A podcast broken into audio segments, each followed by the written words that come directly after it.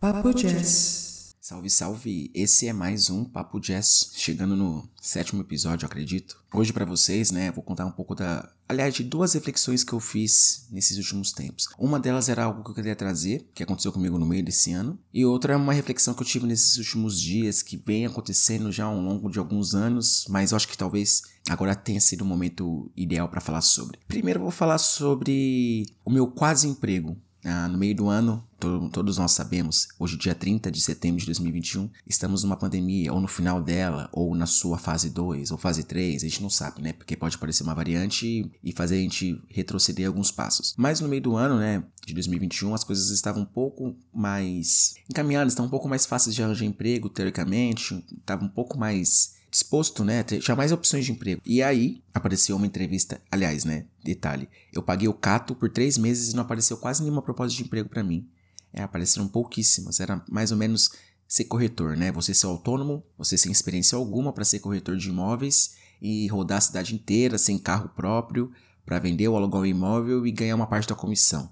Eu imagino que eles pegam, tentem pegar pessoas sem experiência para justamente isso. A pessoa tá lá com uma oportunidade de emprego, sendo autônomo a trabalhar que nem, a, que nem doido e receber a partir do que produziu. Não tipo ter um salário fixo, né? Que é o que todo mundo quer, um CLT. Claro que é legal você ter uma premiação, uma meta, né, para você estimular o trabalho e a premiação desse funcionário, desse vendedor, né, desse corretor. Mas de forma autônoma, assim, com, quando você acaba de entrar na empresa, assim, no, nesse mercado, é complicado. Mas nem disso que eu ia falar, né? Eu já entrei em outro assunto. Eu ia falar sobre o emprego que apareceu para mim, né? Que era de uma empresa que vendia no break. No break são aqueles, digamos, geradores, né? Que não deixam cair energia ou que mantêm a energia quando a energia cai. Ele, por exemplo, é importante para para lugares que você não pode ter queda de energia, para aparelhos que não podem, que a, podem ter queda de energia e religar depois, enfim, como hospital, como sistemas de banco de dados, gente que trabalha com tecnologia de informação, enfim e você vendia para alguma carteira de clientes. O trampo parecia muito fácil, parecia muito fácil o trampo. E beleza, fui lá, cheguei para fazer entrevista perto de casa, na mesma cidade que eu moro, que já era ótimo, não ter que pegar ônibus e metrô para me deslocar, para ir muito longe. Tudo bem que era bem cedo o trabalho, mais o horário de trabalho, mas isso era de menos, né? Ia ter que mudar alguma das minhas rotinas. Beleza, fiz a entrevista. No dia seguinte, é, já quiseram que nós fizéssemos a. fosse para a empresa, né, para fazer o treinamento de como era o produto, de como vender e tudo mais. E o ambiente assim não poderia ser melhor. Eu, com 26 anos, né, nessa idade que eu, já, que eu tenho agora, cheguei lá e os caras que trabalhavam comigo, além de não ter nenhuma mulher na empresa, era tudo homem de entre 20 19, 22, 23 anos no máximo. Eu, como vendedor, né, no cargo que eu ia ocupar, eu era um dos mais velhos da empresa. Eu achava isso muito estranho, né? Claro que tinha um chefe, né, que me contratou, o dono do negócio lá, e um supervisor. Eles eram mais velhos, mas fora esse, era tudo moleque. O que me causou um pouco de surpresa ou estranhamento de primeira, né? Eu falei, ué, como assim? Tudo moleque adolescente, não adolescente, mas jovem adulto, né? Numa empresa que de repente você pode ganhar bastante dinheiro. Enfim, que homem ótimo dando essa oportunidade para tantas pessoas, para tantos jovens que ingressam no mercado de trabalho. Beleza. E aí, algumas coisas, né, que eu tinha percebido no. Até então. Eu tinha feito entrevista no dia anterior. E na estante do cara, além de ele ter um MacBook gigantesco, na estante do cara tinha livro do Lava Jato do Vladimir Neto, tinha livro do Olavo de Carvalho, tinha livro do Elon Musk e tinha alguns outros livros que, assim, aquela galerinha que escuta, aquela galerinha Faria Limer, que acredita em meritocracia, que tem aquele sotaque meu paulistano, que não sei de onde eles tiraram, mas enfim. Isso chamou minha atenção, mas como eu falei, cara, quer saber? Foda-se, eu não vou ficar. Não vou entrar no mundo colorido da, da, da Alice, do mundo fantástico de Oz, em que as, todas as pessoas que eu vou trabalhar concordam comigo ou têm um espectro político parecido ao meu não é assim. Então, para mim, foda-se. Mas a gente percebe ali, a partir dessas leituras que ele talvez tenha feito, que ele provavelmente tem feito, se ele deixa um livro na estante dele, desses autores, é porque ele tem orgulho de mostrar isso para as pessoas. Não é como se ele lesse para fazer de maneira crítica ou analítica o que foi escrito ali naqueles livros. Mas enfim. E aí, eu tinha colocado no currículo, de maneira porca, inclusive, coloquei no currículo que eu tava cursando na universidade, né, federal. Mas eu não coloquei especificamente direito, eu não coloquei nem a sigla. Olha como eu sou idiota, eu não sei nem fazer currículo direito mais. Eu não coloquei nem a sigla, o que significava o FJF. Eu coloquei só o FJF. Foda-se. Eu fui perceber isso depois. Aí ele leu aqui, não, vi que você tá fazendo universidade, do que é? Bom, então você sabe ler. Tipo, hã? Ele falou isso pra gente, pra mim. Sabe ler e escrever. Aí eu, não, é, eu sei, né? E aí ele falou assim, cara, a gente que gosta de trabalhar, gente que esteja aqui, que trabalhe e tudo mais. Eu falei, beleza, eu tô aqui para isso, né? E eu, com essa oratória que eu tenho, maravilhosa. Enfim, eu conversando com uma recrutadora, que eu acredito, acho que era a esposa dele, e aí efetivou a gente, né? Eu chamou a gente pra ir pro dia seguinte. Aí fui para casa, todo feliz, pô, minha primeira entrevista de emprego, já consegui, todo esse tempo sem trabalhar, já consegui emprego, eu sou foda, me sentindo o cara mais pica do universo, né? Eu sou foda, eu eu tenho uma lábia de mel, eu chego e faço e aconteço, eu sou o pica, joga em mim que nós trabalha, sabe? Me sentindo o cara mais foda. Fui fazer foto 3x4, andando como se, como se eu fosse o foda, né? O tal. Fui fazer foto 3x4, tirei a xerox dos documentos que eu precisava, todo serelepe, todo feliz, né? Arrumei minha roupa pro dia seguinte, fiz marmitinha. Minha mãe fez minha marmita pra mim, né? Vamos ser sinceros. A marmita foi feita, tudo bonitinho, arrumadinho, acordei no horário, eu tomei banho, sabe? Da hora. Pô, hoje é um novo dia, trabalho, tudo mais. Voltei ao mercado de trabalho. E aí chegamos lá e teve toda essa experiência. Já conhecia aquela galerinha do baseado, já conhecia aquela galerinha. Tinha até negócio de cartola, eu acho. É, aquela liga do cartola, né? Jogo fantasy. E eu falei, pô, legal. Pensando assim, né? Vamos ser sinceros. Eu, mais velho, eu senti assim, ah, no futuro, né? Com a com a minha perspicácia, com a minha cara de pau, que as pessoas são mais novas, então elas tendem a serem super voluntariosas, né? Super receptivas. Quando você é gentil, é, conversa bem, quando você é, faz graça, tira uma onda com os negócios, não, deixa, não torna o clima tão sério, as pessoas tendem a a gostar mais de você, a te considerem mais coisas, a serem mais, é, mais sociáveis com você. E eu acredito que em alguns momentos eu tenha isso, eu consiga isso de uma certa naturalidade das pessoas. Então eu acreditava que naquele trabalho eu ia conseguir isso de uma certa forma, né? Ou que as coisas seriam fáceis, né? Porque não tinha muita gente, era galera mais nova, era uma galera que parecia disposta, que trampava mesmo. Eles me diziam que até tinha churrasco no final do mês. Agora não tava rolando por causa da pandemia, mas sempre tinha um negocinho aqui ali. E eu adoro reuniões de galeras que as pessoas possam se juntar e trocar uma ideia, enfim. Beleza tava me sentindo bem com isso. A gente, eu almocei com um rapaz lá que entrou. Entrou outro rapaz comigo, mas esse tinha 19 anos, super novinho, né? Com medo de algumas coisas, preocupado. E aí entrou comigo, né? No mesmo dia que eu. Tava lá super inseguro, mas tava vendo as coisas, super disposto também a aprender a como funcionava o produto e tudo mais. Fomos fazer o exame médico. A gente saiu lá da. Tinha almoçado, né? Era meio dia e pouco. Fomos fazer exame médico num lugar lá. Fizemos o exame, ficamos um tempo fazendo o exame. Quando a gente voltou, a gente tinha levado nossa carteira de trabalho para a empresa. Quando a gente voltou, Chegamos lá, o, o dono da empresa, né? Aparecia inclusive o Alexandre Nero, da Deep Web, né? Alexandre Nero da Deep Web. Aí chegou assim, não, é que sempre ficava na CNN Brasil no notebook dele. Aí ele falava assim, não, que nossa sucursal, não sei lá onde, parece que vai ter papo de lockdown novamente, talvez tenha que fechar, então a gente tá suspendendo a contratação de vocês. E, tipo, what? Eu me senti como se estivesse sendo puxado do tapete, tá ligado? Bater a cara no chão, sabe? Sem defesa. Como assim? É. Um dia depois a gente ter feito a entrevista, a gente estava lá trabalhando, aprendendo como o produto funcionava. Ele tinha passado para a gente o curso dos 5S, né? Aqueles 5S japoneses que guiam uma organização do trabalho, guiam uma fluidez para um bom trabalho, para uma boa realização é, operacional do trabalho. E aí eu falei, nossa, como assim estranho, né? E outro cara também não entendeu nada, o rapaz mais novo. Pô, puxada de tapete. E aí Falou, cara, desculpa, e vai fechar, talvez feche aqui também, então a gente não pode contratar pessoas novas porque vai ser carga reduzida de horário, então a gente está suspendendo a contratação de vocês. Aí devolveram as carteiras de trabalho, limpa, né, sem assinatura nem nada, 50 conto e um fé em Deus. Disseram pra gente que ia, que caso reabrisse as vagas, eles iam é, ligar pra gente novamente, né, porque a gente já tinha passado por todo o processo. E o que aconteceu? Isso foi em meio do ano, até agora em setembro, nada. Inclusive, eu acho que eles abriram de novo a vaga no, no Cato, na internet, né? E eu ouvi, eu falei, hum, interessante isso. Eu quase fui lá falei, ei, filho da puta, você não falou que ia chamar a gente de novo? Ó, tô, tô vendo aqui a vaga de emprego, hein? E aí? Mas deixei quieto. tava até no grupo dos caras do WhatsApp já, no primeiro dia de trabalho, eu já tava no grupo dos caras do WhatsApp. De trampo e de zoeira, né? Tem um trampo e tem um de zoeira. E eu já tava já, eu já tava me sentindo totalmente natural. Tava me sentindo, tipo, sei lá, né? Também por esse, essa mini experiência que eu tenho de trabalho, né? Já trabalhei em alguns lugares. Caso você queira saber os, os, lugares que eu trabalhei e não tenha se conhecido ainda, tem o um episódio 2 do, desse podcast sobre meus trabalhos que eu já tive. E, esse, e aí foi esse trabalho, né? Que foi o semi-emprego que foi o quase emprego. Isso é um problema, porque desde então eu não consegui emprego, não consegui nenhuma vaga de trabalho, tô aí parado. E isso me frustrou um pouco, porque eu tava totalmente motivado, totalmente confiante. Tinha sido um dia, um, até então, né? Um dia de trabalho bem interessante, papo gostoso, café à vontade, é, lugar para almoçar, não precisava gastar dinheiro na rua com o almoço.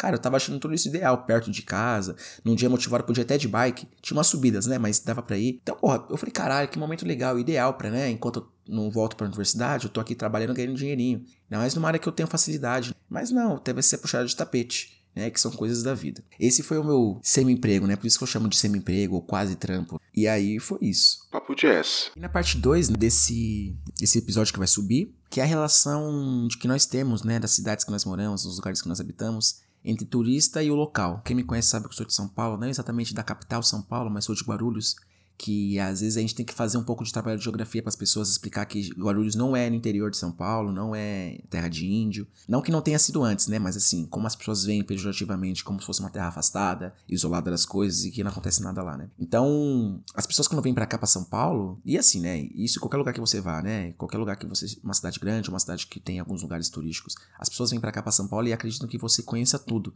Não porque é erro delas acharem isso, mas porque cria-se essa ideia, né? De que, ah, como você é daqui, então você conhece tudo daqui. O que ao mesmo tempo é um erro das duas partes, porque é um erro da pessoa que mora na cidade ou por falta de oportunidade não explorar esses espaços, no meu caso é um erro, e da outra pessoa acreditar que só porque a pessoa é dali acha que ela tem que saber sobre tudo. É aquela coisa, a utilização do espaço, né? como você utiliza esses espaços, esses aparelhos de lazer que existem na cidade, como você relaciona isso de acordo com a sua vivência, com a sua, com o seu cotidiano. Tô falando da pessoa que mora aqui, né? Às vezes as pessoas, por exemplo, confesso, as pessoas querem conhecer a liberdade, por exemplo. Eu não conheço nada da liberdade, eu conheço o metrô liberdade, eu conheço o começo da liberdade. Eu não conheço a fundo, o que é novamente um erro meu, porque eu tenho oportunidade, eu tenho tempo e condições financeiras para fazê-lo. Mas por que eu não conheço a liberdade? Por que eu não conheço o beco do Batman? Por que eu não conheço tal galeria? Por que eu não conheço tal museu? Conheço os óbvios, né? Mas por que eu não conheço tal galeria ali? Às vezes uma pessoa que não mora aqui em São Paulo, mora em outro estado, de tantas vezes vir para São Paulo,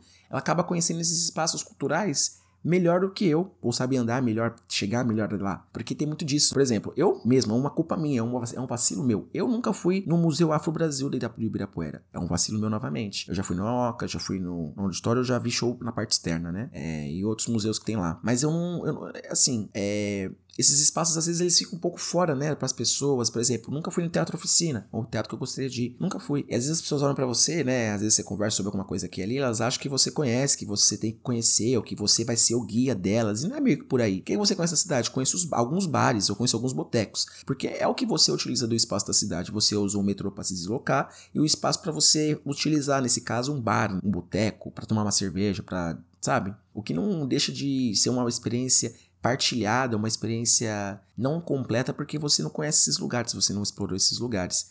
Então essa relação é muito curiosa porque você vê a cidade como um instrumento de, de utilização, né? não de, de aproveitar-se das coisas, de usufruí-la. Você não usufrui da cidade, você a consome, você a, a você se relaciona com ela. Você não tá lá tipo, ah, eu vou aqui, vou ali, vou ali.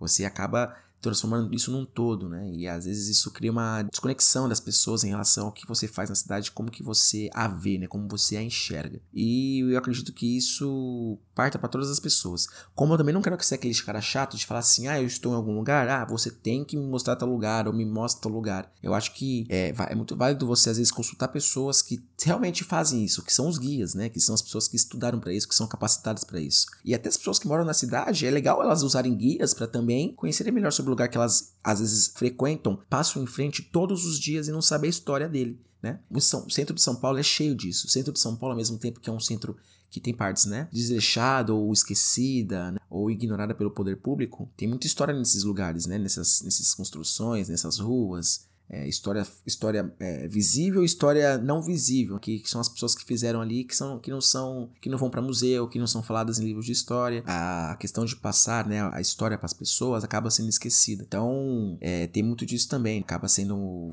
sendo várias, várias interpretações desses mesmos espaços. E as pessoas às vezes se, se perdem nisso, se, se confundem né, em como que você vai exercer a sua função né, na sociedade, como você vai se relacionar com aquilo que você vê e aquilo que você pode conhecer. Às vezes a gente acaba conhecendo instalações mais futuristas ou mais modernas pelo fato, simples fato de eles serem novas, elas serem novas, do que uma cidade que você, de um lugar que você sabe que está lá há anos, há séculos às vezes e não frequenta e não conhece. Então por isso que o trabalho dos guias, mesmo você sendo um local, um habitante da cidade, são, é muito importante para você se perder um pouco dessa noção de que você é o cara que só porque você está nesse lugar você tem que conhecer tudo, tá na sua mão porque você sabe muito. A cidade é gigantesca, a cidade tem mais de 10 milhões de pessoas, mais de 10 não, né? Tem umas 13 milhões de pessoas só na capital. Tem muita coisa acontecendo ao, mesmo tempo. São muitas histórias sendo feitas, muitas histórias sendo contadas. Então não é só às vezes aquele espaço, aquele lugar, são as histórias das pessoas que pertencem àquele espaço. E às vezes é muito mais interessante, não mais interessante, mas é tão legal quanto, ou até mais enriquecedor, você sentar com uma pessoa que você não dá nada e que você conversa sobre várias coisas. Esses dias mesmos eu fui no bar do centro de São Paulo, uma parte movimentada da cidade. Só naquele momento a gente encontrou, né? Cerveja aqui, cerveja ali. Você vai se relacionando com as pessoas do seu entorno. Aí você vê a história de pessoas que vieram da roça e vão morar em outro estado, ou outro país, que sempre necessitaram seus filhos, pessoas que vieram de outro estado tentar sorte aqui em São Paulo, pessoas que estão morando na rua é, em, em condições horríveis, pessoas que passam vendendo as coisas, falando da situação de vida delas, vendendo qualquer produto que seja, homens, adultos, velhos, crianças, mulheres, enfim. Cada vez mais essa relação, né? Tudo que você percebe tem se tem ficado mais louco na nossa cabeça, tem ficado mais mais direto, mais visível, mais claro. Como eu tava conversando sobre isso esses dias. As coisas que acontecem no Brasil, a, a, o problema das situações que acontecem no Brasil, elas são elas refletem primeiro na cidade, nas cidades grandes, né? Aqui não sei se diria o epicentro, mas é onde você vê isso de maneira mais viva, né? Mais, mais enfática. E aí a gente se perde um pouco nisso, né? A gente fica tão desorientado com as coisas que acontecem, com esse problema todo que tem na cidade, com, as, com o agravamento das situações. Não tô nem falando da pandemia em si, apenas por si só. Tô falando de tudo que engloba, todo, todo o entorno. As coisas ficando mais caras, a moradia ficando mais difícil, a, a luz, as pessoas tendo apagão em suas casas, falta de água. Enfim, vou começar a listar aqui, é muita coisa rolando. E aí a gente às vezes fica meio tipo, cara, que, que loucura esse mundo, né? A gente tá aqui querendo aproveitar as coisas, vendo esses espaços e tem uma, um mar de gente, um número gigantesco de pessoas que estão ali à margem, estão tipo, ali, às vezes elas estão em volta desse lugar que você vai frequentar, da cidade, mas como eles pertencem a esse imaginário, a essa ideia de, ah, cidade grande é desigualdade, cidade grande é problema, cidade grande é, é, é miséria também, é, é gente gente em situação complicada, que não deveria ser, a gente acha que compõe, faz parte do cenário. Como as pessoas quando vão ao Rio de Janeiro. O Rio de Janeiro também é, é uma cidade maravilhosa, incrível, linda pra caralho, pessoas incríveis, só que também tem esse problema. A desigualdade é tão grande, é até mais perceptível, acredito, que parece que compõe o cenário, parece que faz parte do cenário, né? E não era pra ser assim. Você tá lá num lugar bonito, visualizando aquilo tudo, e tem uma pessoa pegando lixo, revirando lixo para comer alguma coisa. Não vou nem falar das pessoas que fizeram fila para comer osso, para tirar carne, é, carne, a ralo, né, do osso num caminhão de comidas rejeitadas. Não tô nem entrando nesse assunto. Então, toda essa ideia de turismo, toda essa ideia de, ai, vamos aqui para cidades grandes, eu acho que, né, não estraga, né, porque ela faz parte disso em relação a, você quer vir à cidade? Cidade é isso aqui. Cidade não é só o, o museu bonito, impecável, limpo, o metrô que chega, que é rápido, expresso. A cidade também é isso, as pessoas revirando lixo sujo, algumas partes, é, pedindo dinheiro para você, pedindo alguma coisa, alguma ajuda, e é isso o tempo todo, constantemente, entendeu? Então, tudo isso faz parte, tudo isso pertence em relação a turista e a ser local. Como você interpreta essas coisas e como você absorve isso para você, para suas vivências. Dependendo de onde você mora, se você mora numa cidade grande, provavelmente você tem uma, você tem uma percepção mais mais atenta em relação ao que está rolando ali. Você fala, pô, realmente é isso.